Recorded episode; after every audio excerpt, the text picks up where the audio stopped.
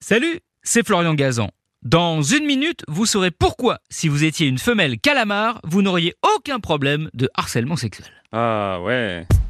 Ouais, car ces mollusques ont mis au point une stratégie imparable pour que les mâles les laissent tranquilles et ne viennent pas leur faire des avances indésirables.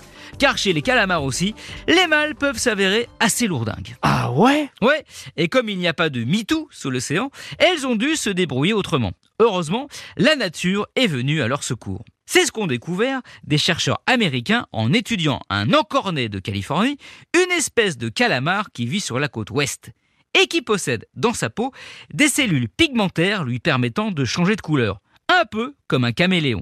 Pratique pour se planquer et échapper à ses prédateurs, y compris ceux de sa propre espèce. Mais là, en utilisant une autre propriété de ces cellules. Ah ouais. Ouais, car les femelles encornées, elles, ont des sortes de rayures arc-en-ciel qui ont la propriété de réfléchir la lumière et de faire par exemple apparaître des taches blanches. Quel intérêt? Eh bien, il se trouve que les mâles de cette espèce de calamar ont des testicules blancs. En clair, pour décourager les mâles insistants, les femelles font apparaître ces taches blanches à l'endroit où ces messieurs ont leur partie, et leur font donc croire qu'elles sont des mâles. Effet immédiat et garanti, les lourdeaux font demi-tour et partent draguer ailleurs, dégoûtés.